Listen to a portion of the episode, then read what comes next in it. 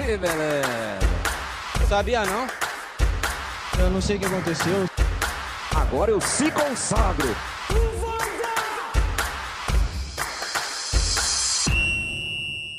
Fala galera, artigo 5 em campo para mais um podcast da edição número 50 do nosso Brasileirão, que não encerrou, mas já tem o seu campeão, Atlético Mineiro, bicampeão brasileiro. Finalmente, diria alguns, e, e, conquista muito simbólica em vários aspectos. Então, esse hoje é o nosso tema, mesmo que o campeonato não tenha terminado. Vamos, vamos abordar esse título do Atlético Mineiro aí, campeão brasileiro. É, o, alguns torcedores do Galo diriam que é uma jornada do herói, né? Ganhou o primeiro, agora ganhou o suposto último. E seria interessante para o atleticano mudar o nome do campeonato, né? Para ficar uma história épica de verdade. É, bom, boa noite. Boa noite, John. Boa noite, Felipe. Boa noite, André. É, depois de um tempo sumido aí, voltei para mais uma edição e voltamos, voltamos para mais uma edição e legal, independente de, pelo menos para mim, independente de, de de torcida ou não, legal ter um, um clube desse tamanho voltando a, a, vencer o brasileiro. Boa noite, André. Boa noite, Felipe. Boa noite, João. Muito bom estar de volta aqui com vocês. Muito bom ter a, a presença do John novamente. E é isso aí. O Atlético campeão. Eu tô aqui em Minas, sei quanto que essa conquista foi importante para a torcida. É, vamos, vamos ouvir e... muitos seus relatos mineiros aí. É, bom, no, falar, no apesar podcast, de eu ter cornetado. É, é, nesse podcast a gente vai dividir basicamente em, em três sessões aí da, do, do, que esse título de fato representa é, para a torcida atleticana, né? É, até fazendo vínculo com a rivalidade com o Cruzeiro, que, que é um time que está em total decadência, e o Atlético no, na direção contrária é, a construção, vamos abordar um pouco da construção desse time, o, o processo de, de, montagem de elenco, de, de transformação financeira que o Atlético Mineiro passou esses últimos anos. E também vamos falar da, dessa parte que financeira administrativa aí, que uns dizem que é catastrófico, outros dizem que está no caminho certo. Então, é um, é um assunto bem, bem amplo aí para discussão, a gente vai abordar um pouquinho, então, essas três sessões. É, bom, para começar, é, vamos coletar aí o, o, a parte coração, a parte de Minas aí, André. O que você sofreu ou não, né? Às vezes você comemorou junto aí com, com, com os caras. É, o, o que representa para você esse, esse título aí para o Atlético Mineiro? É, tamanho, tamanha espera Cara, é, esse título ele representa muito. Ele representa mais do que a gente imagina. Porque aqui não tem nenhum torcedor do Atlético, não tem ninguém muito ligado ao, ao futebol mineiro. Eu, eu não torço para nenhum time, mas como moro em Minas, eu sei bastante como que essa rivalidade interestadual é importante e como esse título foi importante para a torcida do Atlético o Atlético tem uma torcida muito apaixonada e eu acho que é nisso que se constrói a grandeza do time. A gente sabe que existem vários fatores que podem tornar um time grande. É, às vezes o time é o que tem mais título, é o time que tem a torcida mais numerosa, é o time que tem a melhor administração, mas o que constrói a instituição Atlético Mineiro como um time grande é o amor que, que a torcida tem pelo time e isso não, às vezes não é divulgado por todo, por todo o país. As pessoas não conhecem, não sabem o tanto que essa massa atleticana ela é emocionada, tanto que esse amor é passado de pai para filho, que acaba virando quase uma religião. Eles falam que todo torcedor atleticano tem o Atlético como uma religião. Como diz o grande narrador João Guilherme, não é milagre, é Atlético Mineiro. Porque é realmente um sentimento muito forte. Eu já vi o auge, outros auges do Atlético, já vi auges do Cruzeiro, já vi, estou vendo atualmente a decadência do Cruzeiro e já vi momentos ruins do, do Atlético, mas essa foi uma das poucas vezes que eu vi uma coisa tão forte e tão especial. É, deu vontade, às vezes, até de comemorar em alguns momentos junto com a torcida, mas isso não tenho sangue frio para fazer. É, só para fechar um comentário breve, hoje o, o, fotógrafo Daniel Teobaldo divulgou no Twitter dele e no Instagram é uma foto de uma de uma torcedora ontem no título com cartaz assim é pai, você adoraria ter sido bicampeão tanto quanto ter, ter sido avô. Ou seja, ela perdeu o pai dela antes de ter tido a oportunidade dele ser avô e antes dele ter tido a oportunidade de ver o Atlético ser bicampeão brasileiro. Então, isso resume bem é, o sentimento dessa conquista. É, não, eu, eu vi essa foto, né? De fato, que nem se falou, tá circulando no Twitter. Uhum. É, foi. Cara, é, é, é, é muito bonito e, e, é de emocionar mesmo. Emocionar mesmo até, até para quem não torce o time. E no, e no caso, a, é, entrando num, num nível de rivalidade, digamos assim, né? É, tá falando aqui um palmeirense e um flamenguista que supostamente brigaram pelo título, né? Então é, é, é muito bonito mesmo esse, essa religião aí do, do, dos atleticanos. E, cara, eu, eu, posso falar aqui, eu vi o vídeo do, do Marra e, e, da Mariana na ESPN após o título, né, deles chorando e, e, e comentando. Cara, eu, eu, eu chorei junto, assim, mas eu chorei muito vendo aquilo e, e, e cara, é pesado demais, é bonito demais e para quem gosta do esporte mesmo, é, enfim, é, é, é, lindo de, de se ver mesmo esse ações desse tipo, né? Então, é, bom, o, o, o John, é, para você, o, o que esse esse título aí, a gente está tratando como o que representa para o atleticano, né? Mas se você tiver uma outra abordagem aí, é, pô, fica à vontade. Eu estava, antes de, de entrar nessa parte mais sentimental, estava pensando essa semana que a gente comentou no começo do algum, alguns meses atrás a respeito do Galo e, e, eu eu me lembro que eu não coloquei o Galo como o principal favorito, né? Mesmo estando na briga ali, eu pensei, poxa, a gente podia ter criado o podcast em 1972, até 2020 a gente ia acertar o Galo campeão. Em 2021 a gente montou o podcast e todo mundo errou. Então, é, é coincidência da vida. No ano que a gente, que a gente tinha para acertar, a gente errou também. Podemos dizer que é o artigo 5 da sorte para o Galo. Da sorte para o Galo. É, tem, temos um mineiro para suspeito em relação a isso. Mas eu, eu, eu, também concordo, vou nessa linha de, de. Cara, eu acho que a gente. Acredito que vocês também pensam assim. É, futebol, pelo menos para mim, trouxe, traz muita, muitas memórias de coisas que passou. Eu acho que a gente gosta do jogo, entender o que acontece, mas lembrar daquele, poxa, quando o fulano foi campeão, eu estava assistindo com meu avô, eu estava vendo com um, um, um, primo, um tio, um amigo, aqu aquela data, aquilo te marca, né? Você imagina, essa nova geração de atleticano é, a história, né? A mais nova viu o Libertadores, assim, em 2013. Mas, poxa, ser campeão brasileiro é diferente, né? Um título desse tamanho de pontos corridos. É, é, é era, era na história, né? Que ficava, poxa, quando o Tele treinava o Atlético, nossa, era um timaço, tinha o Reinaldo e, e, e memória, né? Hoje essa, essa molecada que viu isso, daqui 30 anos vai contar, poxa, era o time do Hulk, era o time que tinha o Keno, o Zarate, o Arana jogando muito, é, é, é o Alonso na zaga, enfim. É, e isso eu acho muito legal.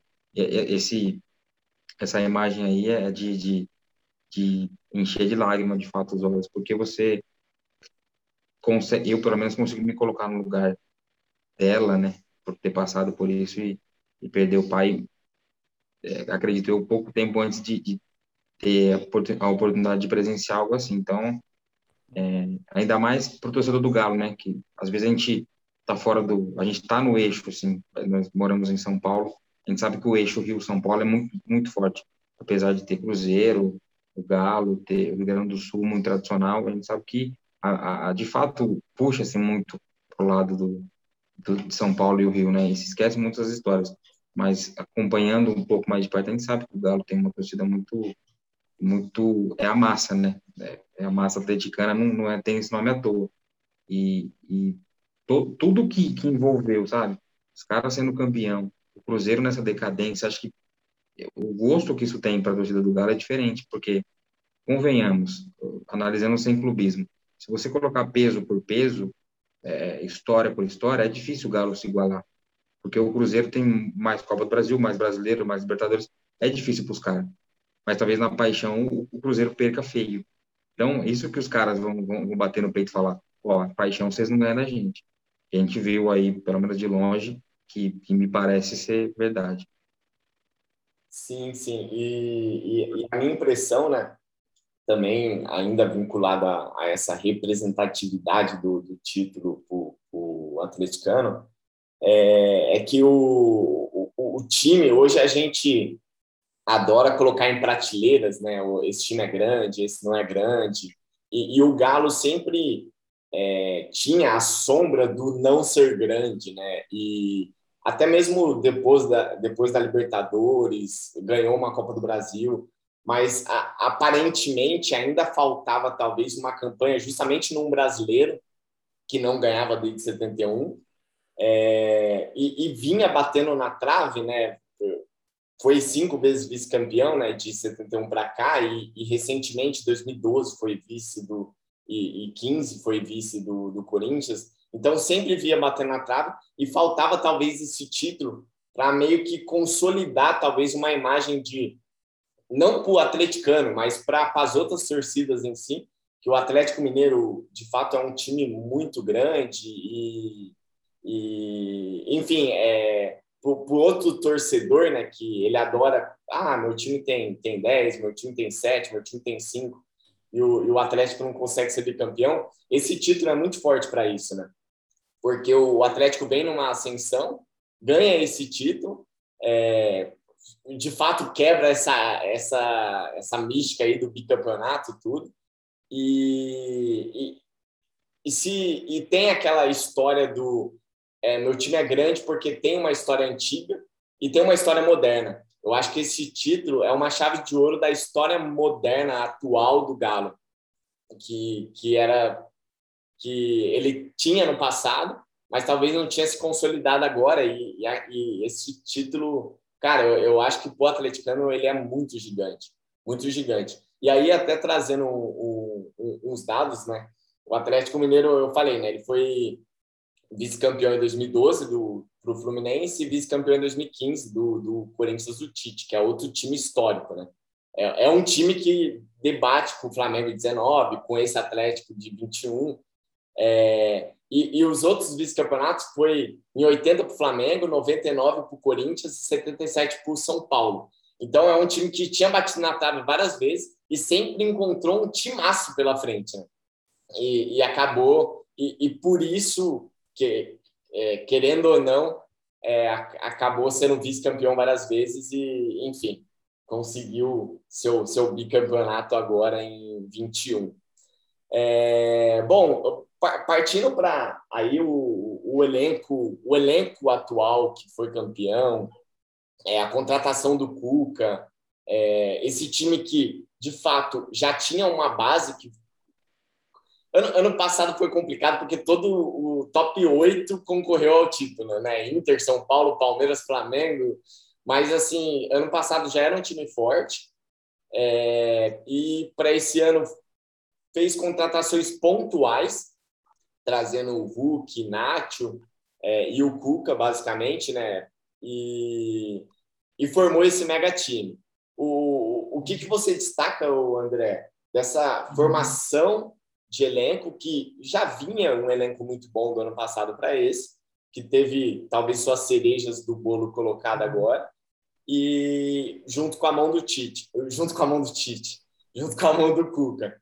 É, o que, que você acha que foram as principais alterações? O, o que fez é, esse bolo que já era bom com essas cerejas ficarem deliciosas? Cara, que metáfora. Ah, cara, a janela de início de ano do. A janela de início de ano do, do Atlético foi muito boa, né? Sem dúvida nenhuma. É, trouxe o Hulk, trouxe o Nacho, o Diego, Diego Costa veio depois. Mas o Zarate já estava também, o Sabarino já estava, mas tiveram contratações ali, como você disse, pontuais, mas ao mesmo tempo fundamentais. É, eu, eu, até então... trouxe os dados aqui só para deixar pontuado certinho. É de 2021, na, na janela, em janeiro, só chegou o Vulk, é, que, que já demonstra que era um time formado já, que precisava somente de algumas peças pontuais. Né? Em fevereiro chegou o Dodô e o Nath, e só em abril foi chegar o Tietê, Nathan Silva em julho, junho e Diego Costa em agosto. Então, no, basicamente no ano todo veio seis contratações só, né? E, e, e saíram de, de rotações que estavam no elenco, saíram dois também, saiu o Tardelli e o Marrone. Pode certo. ir. É, e, enfim, foi tiveram que sair o, o Marrone, o Tardelli, por questão de, de que não estava rendendo mesmo, não encaixava no plantel, e o Marrone mais por uma questão financeira, que representava um custo e teve uma boa oportunidade de venda. Mas enfim, foi uma montagem de elenco muito boa e que principalmente deu certo porque o Cuca soube encaixar esse time, o Cuca soube encontrar soluções e essas soluções elas foram encontradas muitas vezes durante a própria temporada. O time não, não iniciou a temporada pronto. No início do ano eu criticava o, o Cuca por falta de opção de jogo quando outro time não estava tão exposto. Eu achava que o Atlético jogava muito bem na transição, mas quando tinha que propor o jogo, falhava. Mas durante a temporada o Cuca foi ajustando as peças e chegou ao final dela com, com um time muito forte. Não é um time invencível, acho que ainda está algumas prateleiras abaixo do, dos melhores times do, do século, digamos assim, é o Santos de 2011, o Corinthians de 2015, o Flamengo de 2019. O Galo ainda não chegou nessa prateleira, mas é com certeza um time histórico e com certeza um time que foi muito bem trabalhado.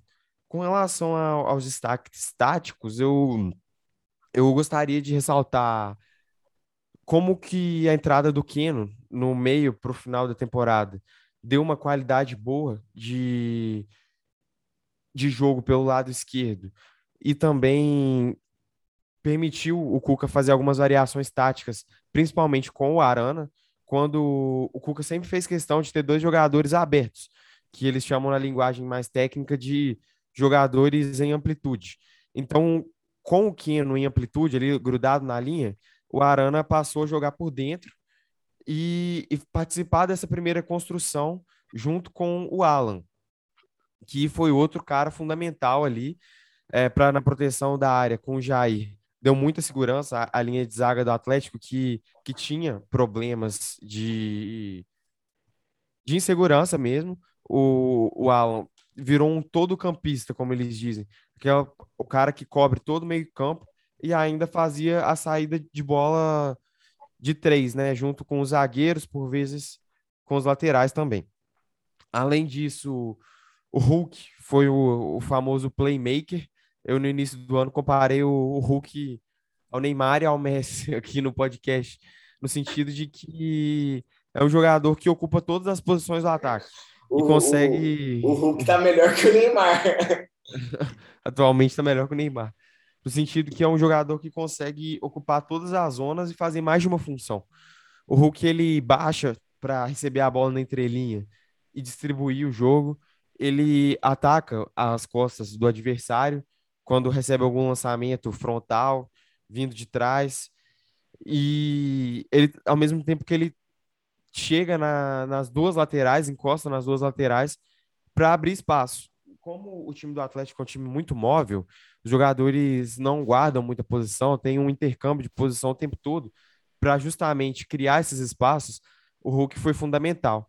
Fora que é um, é um excelente goleador, foi o artilheiro do Campeonato Brasileiro, à frente do Michael, ele conseguiu ficar na frente do Michael.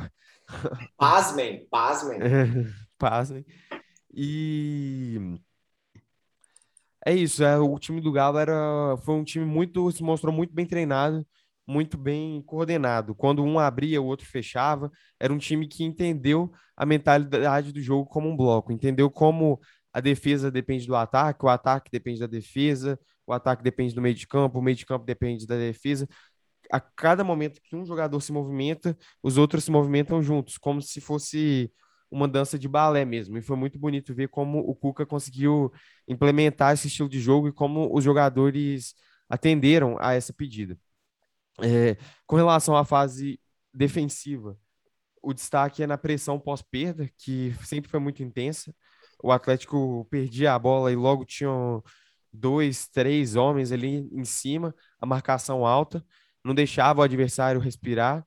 É um ritmo sufocante, principalmente jogando dentro de casa.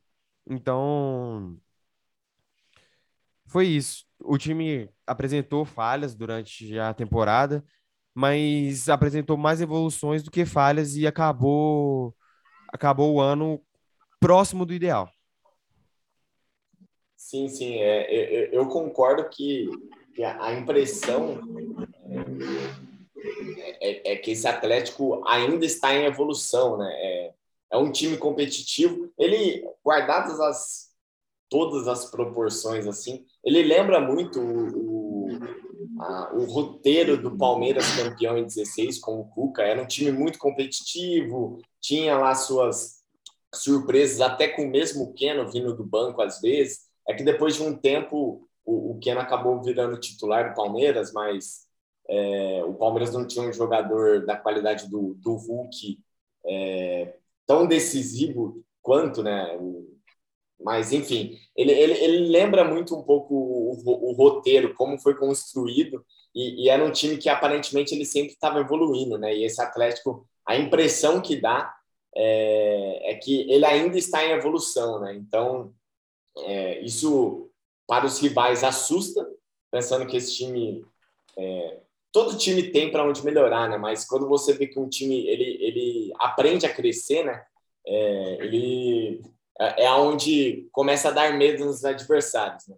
Então, acho esse, esse Atlético muito competitivo e, e a impressão que, que dá é essa mesmo. Ele ainda está melhorando. É, ô, ô, John, o, esse, esse Atlético Mineiro aí, o, o Cuca, você acha que, até já pisando um pouco aí no, no terceiro tema, né? Você acha que tem muito para onde melhorar. É, o, o, o, André ele cravou no sentido que ainda não é um time histórico como 19, 15 e, e, e o Santos do Neymar. É, você acha que já é? Como que como que você olha esse Atlético Mineiro historicamente? É, eu acho que acho que há duas maneiras de se de se analisar, né? Pensando a nível é, Brasil e, e analisando mais friamente a história, eu acho que, que não mesmo. O Flamengo de 19, o, Corinthians de 15, eu acho que, que, tinham elementos ali que marcaram um pouco mais, mas é difícil é, pensar só com a cabeça de quem vem de fora, né? A torcida do, do Galo, obviamente, o que representa daí é inigualável, né? Só quem talvez viu, quem tem a idade suficiente para ter visto 71, que pode, pode falar com mais propriedade sobre isso, né? Mas a, a minoria conseguiu é, esse feito de ver 71, de entender, né? Não só estar tá vivo, mas de entender e entender o que, o que valia é, em 71 e o que vale e o que vale para hoje. Mas eu também acho que, que é assim, quando a gente gente, a gente comentou sobre o Cuca chegando, eu fui completamente contra. Mas tem uns negócios no futebol que é muito louco, né? Tem aquela ligação do técnico com, com o clube que é, sei lá, o Murici no São Paulo, o, o próprio Cuca. O, o, Cuca não, talvez não seja o melhor técnico, porque alguns grandes técnicos dirigiram o, o Galo, inclusive o Tele Santana, que para mim é o maior técnico brasileiro da história.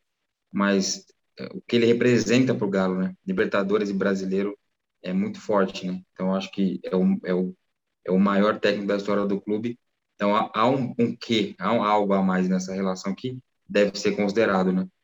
Principalmente no começo da Libertadores, ali, na fase de grupos, o Galo deu umas vaciladas, aí a gente começou a, a pesar a mão no Cuca, tá vendo? Não tem muitas ideias, o time... É, é, Mas o Galo foi a melhor depende... campanha da Libertadores. Mas se você puxar o começo dele, ele perde fora de casa com um time, não me recordo o nome, mas ele perde fora de casa, ele, ele dá uma vacilada no, no comecinho do até que o Cuca vem e fala é, me dê mais tantos dias que esse time vai funcionar e aos poucos foi ganhando corpo, né? A gente sabe como o Cuca joga. É, não, não, não espere algo revolucionário nem nada disso. Mas ele conseguiu adquirir algo que hoje no futebol mundial é, é usado como base, é usado como referência, né? Se a gente pegar, pelo amor de Deus, eu não estou comparando time com time, mas é, modelos que, que funcionam, e nem, nem ideias no, no, final das contas, são modelos de jogo, né? É, a, a Itália foi campeã da Eurocopa e não era o melhor time no papel, só que ela era muito equilibrada. O Chelsea foi campeão na Champions League, não sendo o melhor time no papel, mas ele é muito equilibrado. O Galo, talvez você olhando aqui, você coloca um Palmeiras, um Flamengo, não acho o Galo disparado o melhor elenco do Brasil, mas ele é equilibrado. É a melhor defesa e o segundo melhor ataque. Então ele conseguiu casar esse, esse, esses dois aspectos fundamentais. E você, se você analisar o time do Galo, ele faz muito gol, e, é, tirando os últimos jogos aí que tomou dois do Bahia, três do. Três aí do, já do tá em festa, né? Já tá em festa. Aí já tá em festa, exatamente. Se, isso, se os caras for meio de qualquer jeito contra o Grêmio, também toma mais um, dois, três lá. Difícil, mas depende de como vai entrar. É, então, um time que, que conseguiu equilibrar né, o seu, os seus sistemas. E aí você tem um time bom, um time equilibrado, uma defesa ajustada, com meio que consegue proteger a sua, te dá, te dá é, opções ali no, no, no, seu meio campo. Você tem um jogador como o Hulk, que, como o André disse, poxa, é um cara que tem liberdade para flutuar, que vem receber a bola, que tem qualidade de passe, que, que é rápido, que é inteligente. Poxa, aí você tem um, igual ele falou, um playmaker, um cara que, que o Cuca fala, olha, você vai flutuar nesse, nesse espaço, você consegue participar de toda a parte criativa e chega e chega com, com gás para marcar. Então, é um cara que é o, é o craque do brasileiro, assim, para mim, mas, meu Deus, mas muito. Eu nem sei quem é o segundo, assim, se falasse, eu pensaria muito, mas o Hulk é, é por muito, assim, ele, ele o time do, do, do, do Galo tinha um equilíbrio, mas, ah, igual você falou, aquela cereja ali, Sim. o Diego Costa, é. não pelo potencial, mas o Diego Costa menos, né, por jogar menos, por, enfim, por lesão, mas o Hulk não, cara. O Hulk é impressionante. E quando é, ele veio para o já... Brasil, a gente já sabia, né? A gente é, já sabia que ele ia, que ele ia tentar rolar aqui.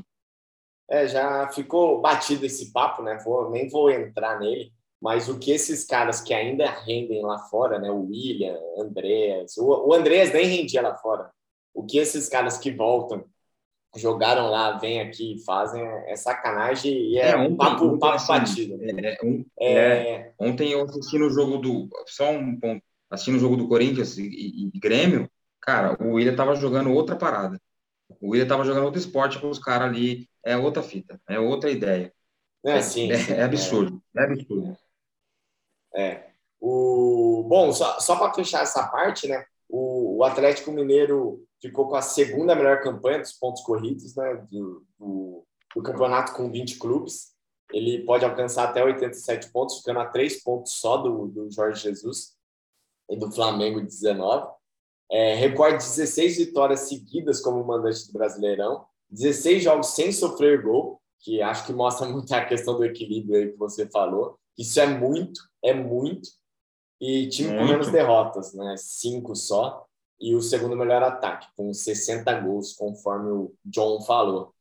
É, Para a gente encerrar o nosso, nosso podcast aqui, é, vamos falar então do, do, do, do mecenato.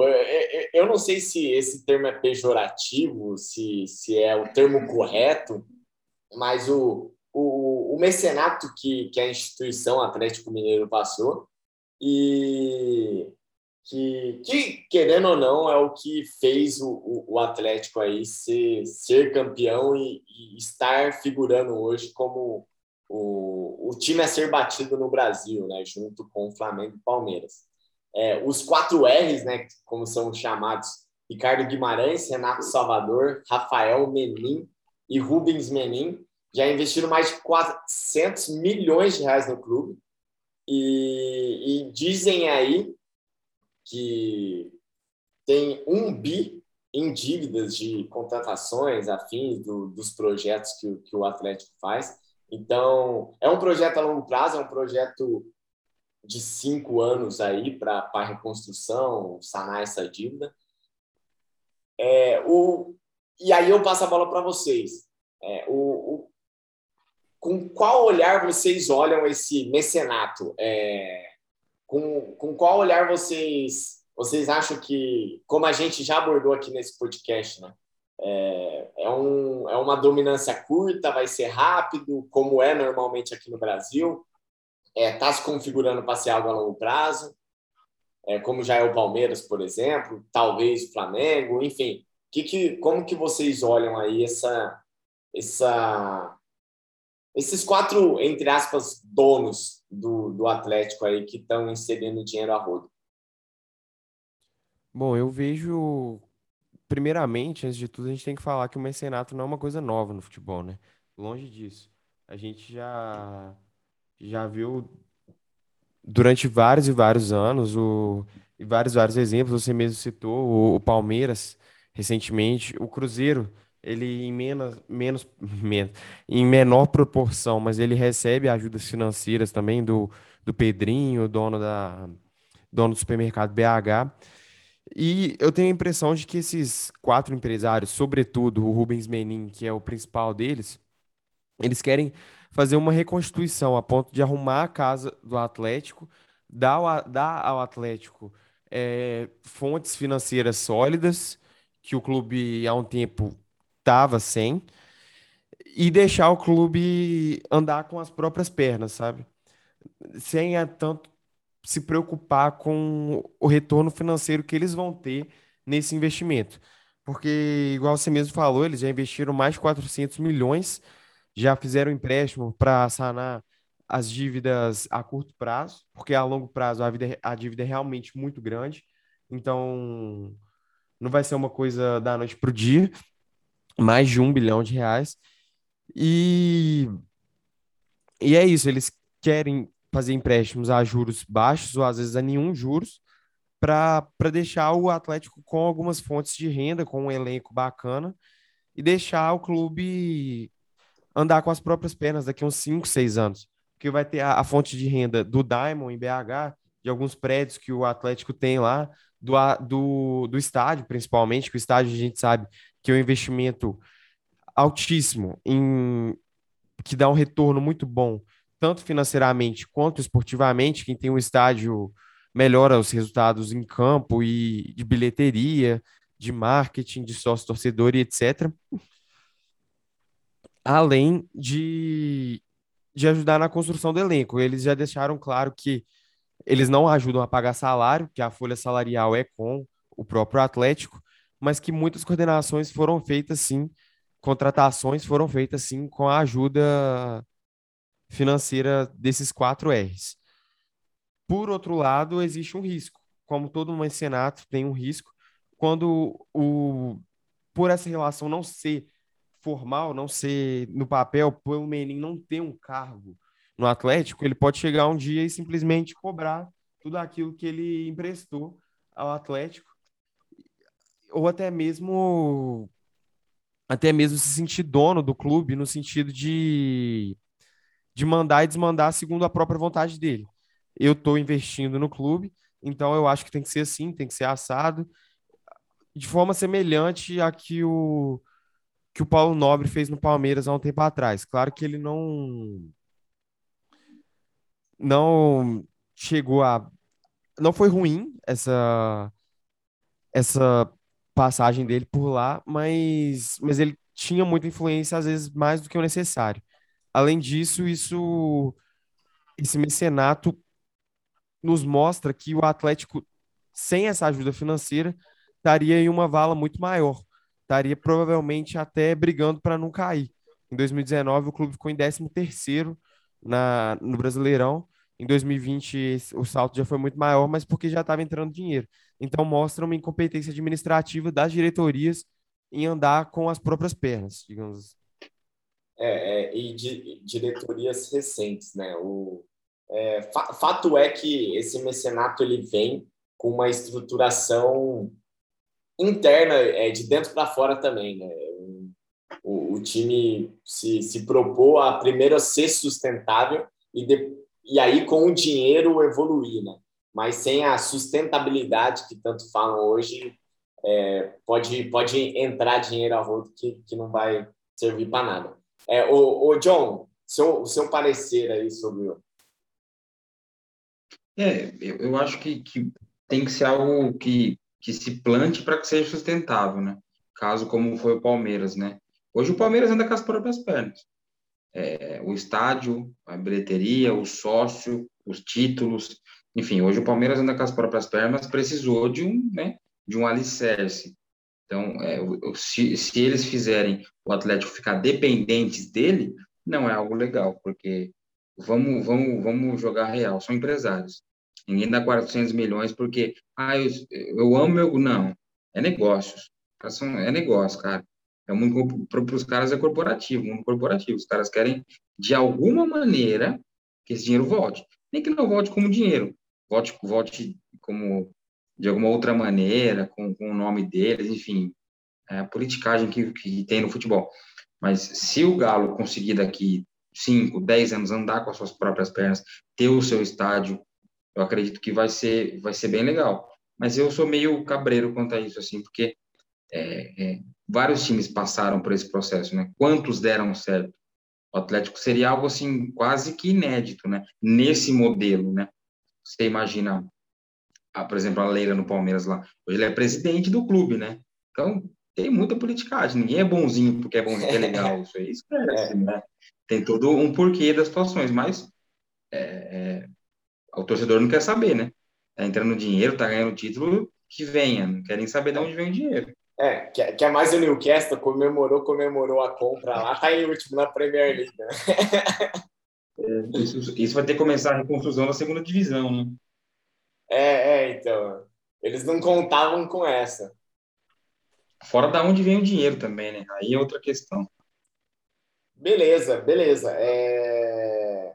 Bom, é, acho que por hoje é só, né? Falamos bastante aí do, do Atlético Mineiro, nosso galão da massa. É, queria agradecer aí a todos que nos ouviram. Se, se ouviu no YouTube agora, dá, se inscreve, dá um gostei, ou não gostei também, deixa um comentário aí é, propor no tema, enfim. É, caso você viu no site ou no Spotify, na, nas plataformas do, do, de podcast, é, entra no site, dê, manda mensagem, pode mandar e-mail, deixa comentário no Twitter, enfim. É sempre legal o feedback de vocês. Muito obrigado, André. Valeu, Felipe. Valeu, John. Mais um episódio aí concluído com sucesso. Sempre um prazer estar com vocês aqui. Abraço. Muito obrigado, John. Prazerzaço de novo aí. Tamo junto. Falou, galera. Valeu!